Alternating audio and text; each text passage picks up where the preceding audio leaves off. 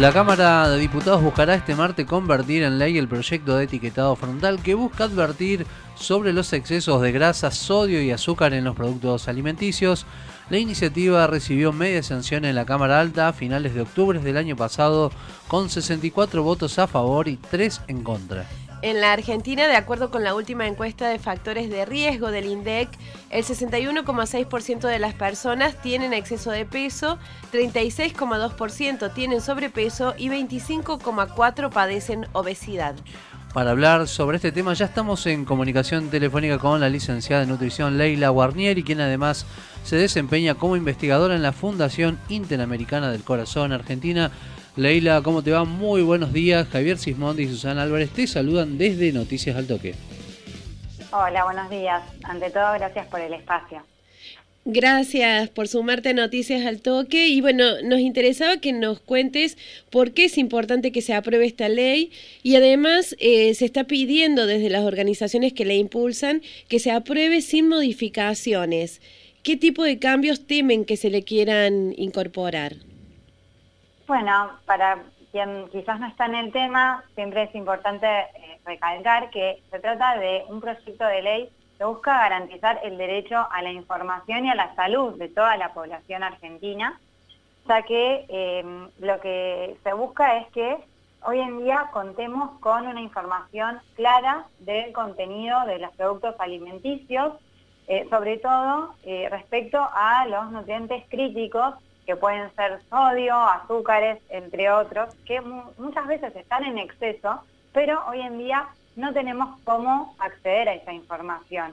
Los envases de alimentos presentan eh, mensajes confusos y muchas veces encontramos en eh, ciertos productos, por ejemplo, la utilización de técnicas eh, que tratan de incentivar muchas veces el consumo por parte de la población infantil utilizando estrategias como celebridades, personajes o mensajes de nutrición o lo que llamamos claims que eh, pueden resaltar ciertos atributos como decir que un producto es fuente de vitaminas y minerales cuando en realidad quizás tiene un exceso de azúcares.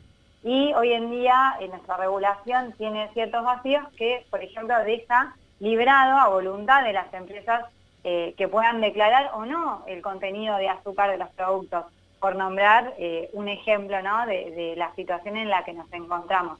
Por eso es muy importante este proyecto de ley que lo que busca es implementar un sistema de sellos octogonales de color negro con la leyenda exceso en, en color blanco y que mencione los nutrientes críticos que el producto tenga en exceso puede ser, como les decía antes, sodio, azúcares, grasas saturadas, entre otros.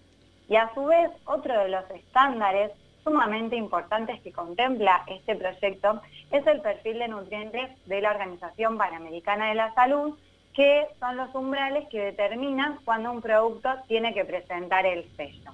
Estos son eh, dos de los estándares ¿no? más importantes.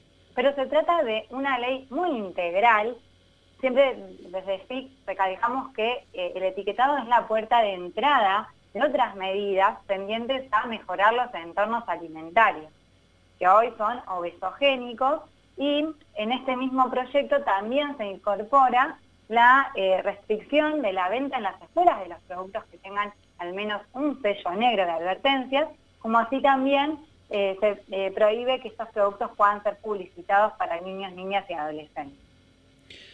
Licenciada, bueno, además de promover lo que tiene que ver con la advertencia a través del etiquetado, también sobre lo que contienen los alimentos, el, proyecto este además impulsa ¿no? acciones eh, que tienen que ver también con la prevención a la malnutrición.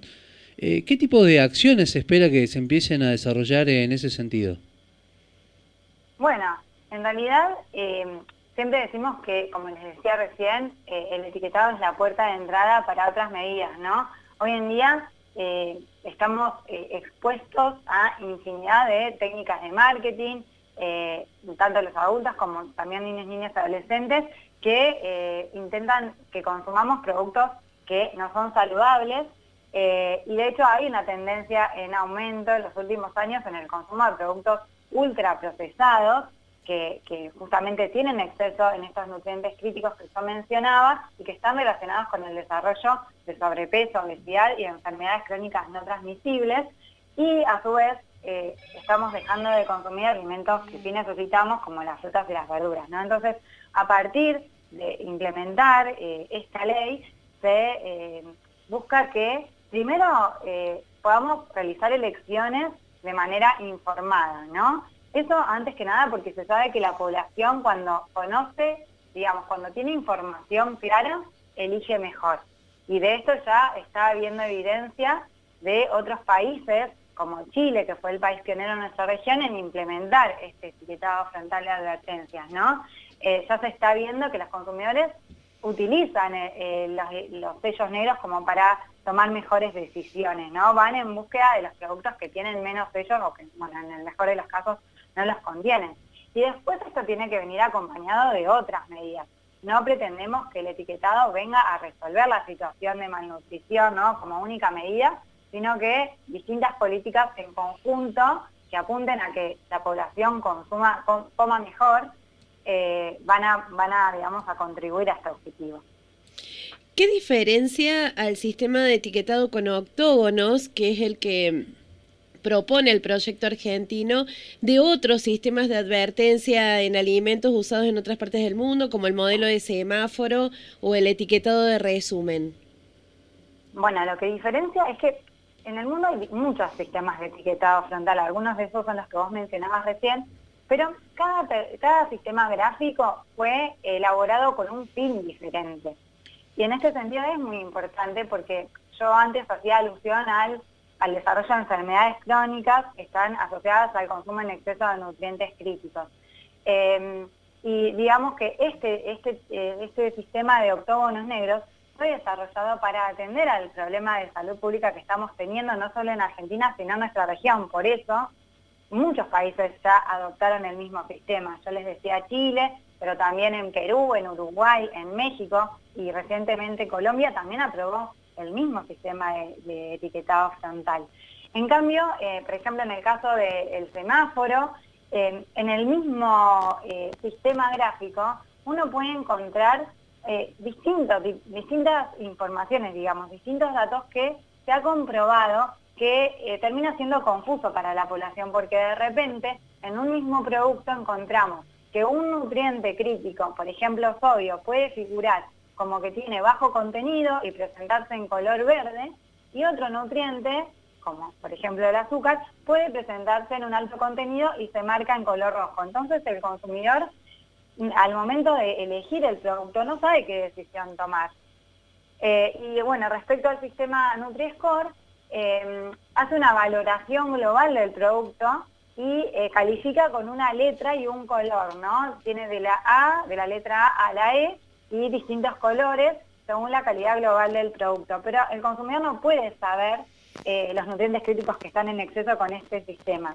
Y bueno, y la diferencia más importante es que la evidencia ¿no? da cuenta de que eh, el sistema más efectivo para los fines de la salud pública eh, en nuestro país y en muchos países de la región se demostró que son las advertencias. Nosotros hicimos un estudio de GEFIC donde comparamos distintos sistemas, el semáforo, el Nutrescore y las advertencias, y vimos que las advertencias son las que eh, mejor comunican cuando un producto tiene exceso y los que más influyen, digamos, en la intención de compra. Licenciada, bueno, una de las pandemias también eh, que empieza a asolar, digamos, este siglo XXI, tiene que ver con, la obesidad. Eh, ¿Qué rol cumple la alimentación saludable en lo que tiene que ver con la prevención del COVID-19? Se ha visto que la alimentación cumple un rol muy importante, eh, digamos, en, el desarrollo de múltiples enfermedades. Por eso es que estamos tan enfocados en promover políticas que mejoren la alimentación, ¿no? Y bueno, en relación al COVID, eh, la alimentación cumple un rol muy importante en la inmunidad. Digamos que no te va a eh, evitar por ahí que una persona contraiga COVID, porque son múltiples los factores que influyen en eso, pero sí que se ha visto que las personas, eh, digamos que están mejor preparadas desde lo alimentario, por así decirlo, tienen una mejor respuesta. Eh, y de hecho, los factores de riesgo para el, desarrollo del COVID es más grave en personas, por ejemplo, con sobrepeso con enfermedades como diabetes. Entonces, es sumamente importante prestar atención a la alimentación, incluso en relación al COVID. Recordamos que estamos en comunicación con la licenciada en nutrición Leila Guarnieri, quien además es investigadora en FIC Argentina, precisamente en relación a esto de, lo, de la alimentación saludable. ¿Cómo podemos saber cuál es una alimentación saludable? Se lo preguntamos porque hay muchos planes alimentarios que están circulando. Algunos dicen que esto que era algo habitual en quien quería consumir sano, que es un jugo de naranja y cereales a la mañana, no es saludable. Hablan otros de que los lácteos son nocivos. ¿Cómo podemos saber qué es una alimentación saludable? Bueno, la alimentación saludable es la que tiende a cubrir todos los nutrientes y la energía que una persona necesita para desarrollarse y desenvolverse este, de forma óptima, ¿no?